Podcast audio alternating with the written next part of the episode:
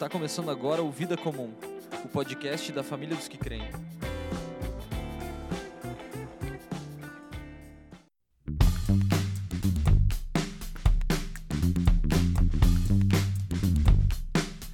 Este é mais um Vida Comum.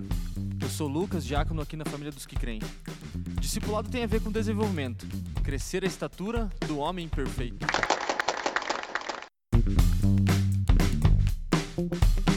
Sou Fábio Pupo.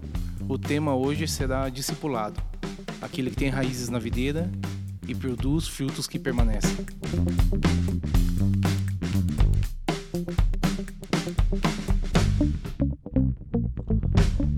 Fala galera, tudo bem? William Amaral, diácono na família dos que creem.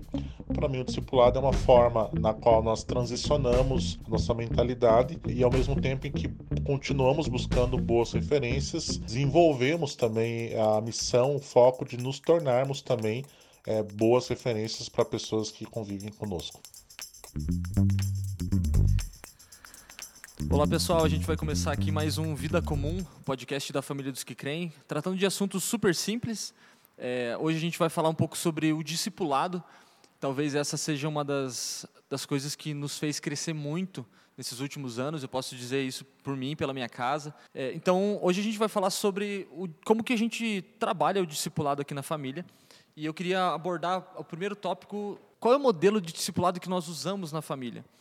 Nós não trabalhamos com nenhum modelo pré-existente, nós não temos nenhuma nomenclatura para o nosso discipulado, mas nós cremos num discipulado onde a resposta vem sempre do discípulo. Então, nosso modelo é um modelo que ele não sufoca a pessoa, nós não cremos que você precisa impor nada, você precisa ser é, autoridade, até porque a, a Escritura ensina que a autoridade vem pelo serviço. Então, nós deixamos as pessoas tomar as decisões delas. Todas as vezes que nós falamos sobre um discípulo, nós não somos donos dele. Então, esse é, talvez seja o primeiro ponto que nós é, deveríamos tratar aqui hoje, que o discipulado em si, ele é um discipulado onde você orienta a pessoa e você espera a resposta dela. É, deixa ela tomar as decisões. É lógico que existem casos muito específicos, mas existem, em que nós realmente damos uma direção. Né? Acho que a gente, agora na nossa cabeça deve saltar mil exemplos, né? onde nós damos a direção, ó, não vá por aqui, que isso aqui não vai dar certo e tal, a gente olhando de fora. Mas, ao mesmo tempo, nós damos a direção, só que não somos donos, né? É, talvez eu seja, eu, eu seja a autoridade mesmo, eu sou só na minha casa, né? Com minha esposa e minha filha. Vou falar para ela, não vá brincar nessa rua e não vai e acabou. Mas o discípulo não é assim, o discípulo não é nosso filho. Ele, ele não é um bem, né, Lucas? Ele não, não, é um bem nosso. Ele não é um bem, exato. Nem é propriedade Isso, de ninguém, propriedade né? De ninguém. Somos propriedade do Senhor, né? É, mas é, entrando nesse ponto, eu queria falar um pouco sobre quem pode discipular quem, nesse aspecto de é, como que funciona essa questão orgânica, porque nós, como nós não temos um modelo, como é que funciona isso? É, chego na família e já, já sou discipulado, não sou? Quem que vai cuidar de mim? Enfim, William Amaral.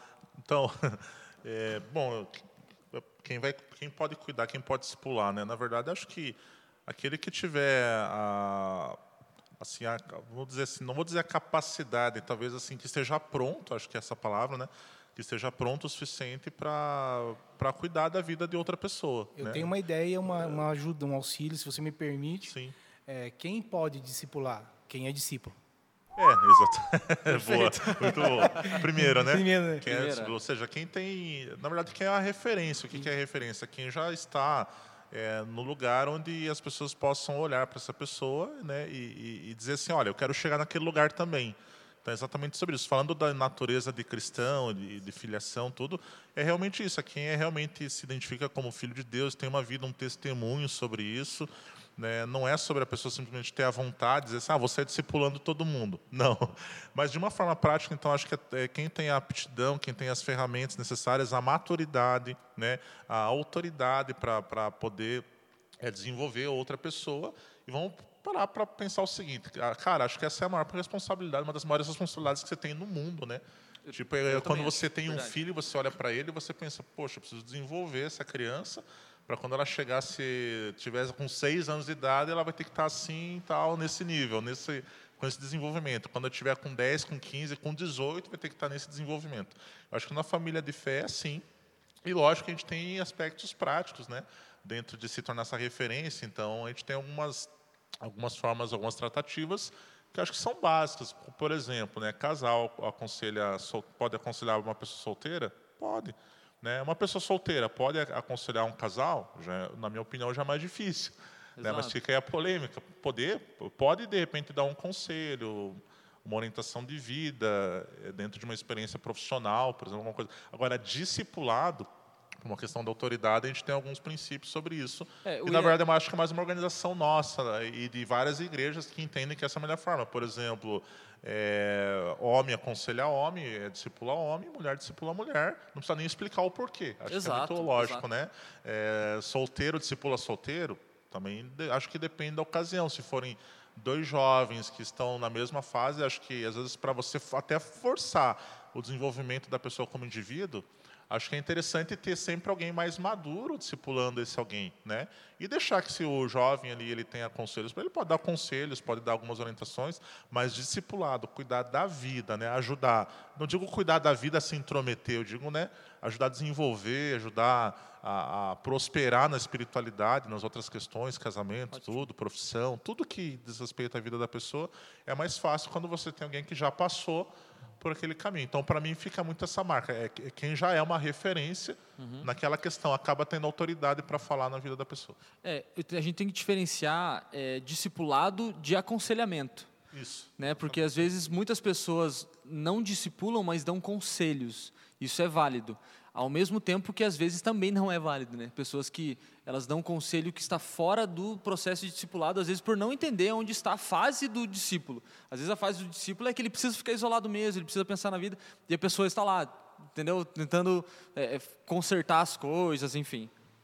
É, a gente está falando sobre, né, sobre o discipulado, tal, de como como proceder. Eu queria te perguntar, William, e se eu estou vindo já na família dos que creem e eu quero começar a discipular alguém? Não vai. Não vai, eu vou explicar o porquê. Olha, que a gente precisa conhecer a pessoa primeiro, a gente precisa saber como essa pessoa se move, né, como ela expressa sua fé na, no cotidiano, como que ela trata a sua família, como ela trata, se for um solteiro, como é que trata os pais, se for um casado, como é que trata o cônjuge, como é que trata os filhos, se for pai e mãe. Então tem uma série de coisas que são, veja, são muito mais importantes primeiro da gente conhecer é, sobre a própria pessoa que está se propondo a discipular do que dar esse espaço para que a pessoa conheça. Eu digo assim, a pessoa primeiro tem que se fazer conhecida do que querer conhecer. Então eu não Pode. posso chegar discipulando? Não. Se eu não for um discípulo, eu não posso discipular. Isso está dizendo?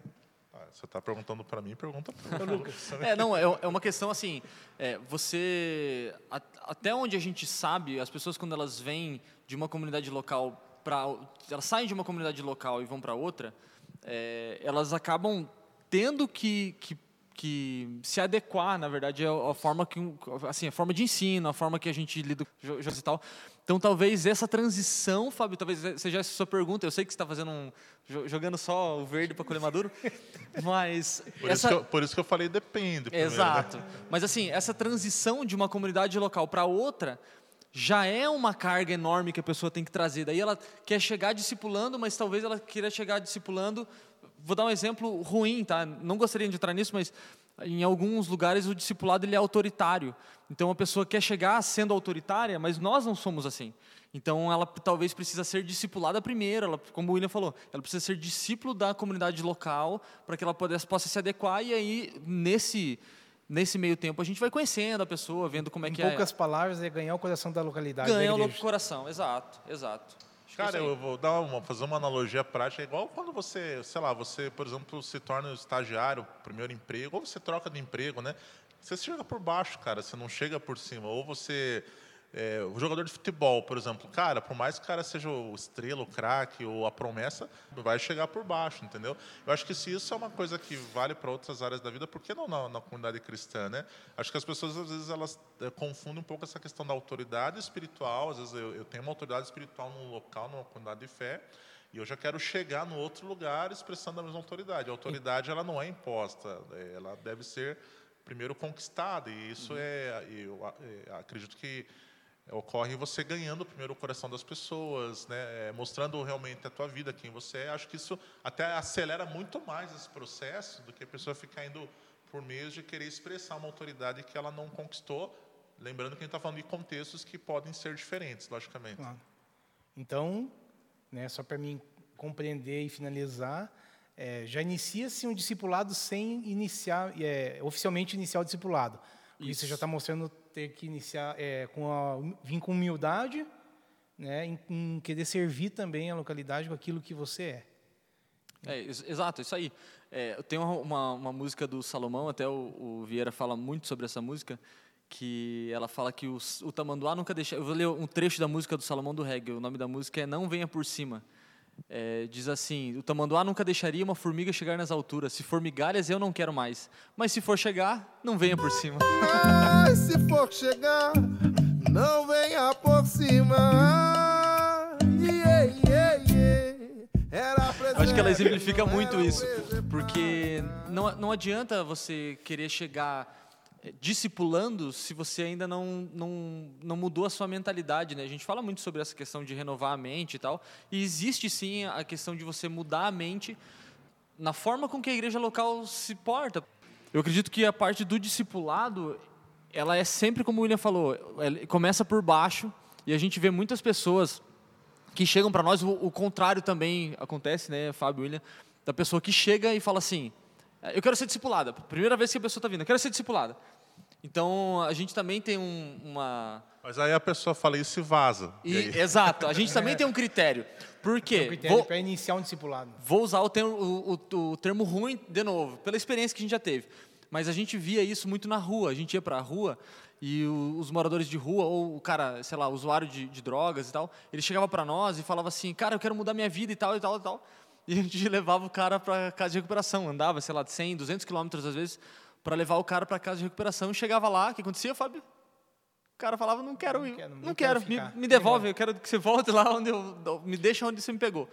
Então, essa é uma questão. Você, é, o discipulado, até agora eu acho que eu, eu queria passar para o Fábio falar sobre isso. Até onde o discipulado pode ir, né? Até onde que a gente, é, até onde nós, como discipuladores, vamos colocar assim, vamos com o discípulo. Até onde esse discipulado pode chegar? Então, ele pode chegar até onde quem está sendo discipulado permitir. Porque tem que ter um cuidado para o discipulado não ser autoritarismo, como você comentou há pouco, e não gerar um paternalismo. Porque o, o- o- risco de, do, do discipulado mal entendido possa gerar para as pessoas é eu ter que fazer para ela o que ela tem que fazer por ela. Então, nem eu, nem você, nenhum discipulado pode fazer por ela. É, quando o discipulado, ele, ele é o espírito do Senhor Sim. se tornar um discípulo. Primeiro, não é na força do nosso braço que a gente se torna um discípulo, é pelo Espírito do Senhor. Sim. Ele nos convence do pecado e do engano e nos leva para esse lugar. Eu, pela força do meu braço, eu não posso me, me colocar, eu sou um discípulo, porque a força do meu braço não vai levar à morte. Aham. Ele vai deixar eu mais vivo do que eu Sim, já sou. sim. O orgulho vai florescer. Então, assim, é, eu, eu me intitular como um discípulo de Jesus sem morrer é incoerente e é contraditório. Sim. Porque o discipulado ele vai levar para a morte, vai levar para a cruz. Então, é, até onde vai? Eu acho que eu, eu acredito e tenho plena convicção que o discipulado ele se inicia quando a gente apresenta para a pessoa se ela não conhece a cruz que Cristo ofereceu a ela. Então, o discipulado inicia-se com a sua morte, Ótimo. que vai produzir vida depois. Muito bom. É, você tem até, tem até um, um livro na sua mão aí, eu queria que você talvez lesse o que você estava vendo. É o livro que é o, o Discípulo Radical, do John Stott. E antes da gente começar a gravar aqui, o Fábio citou um trecho do livro, eu queria que você compartilhasse aí.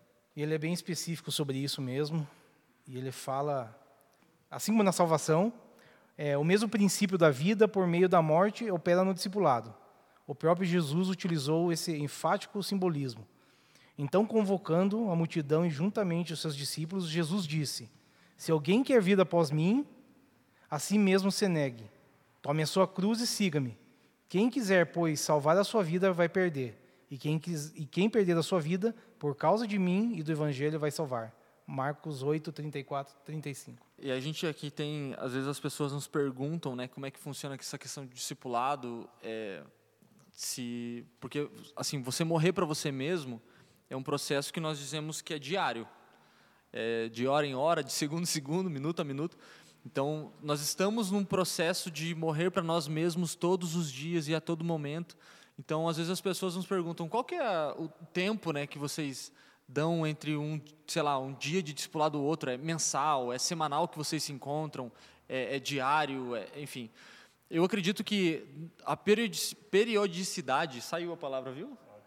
Só que saiu na segunda, mas tá bom. Ela é diária.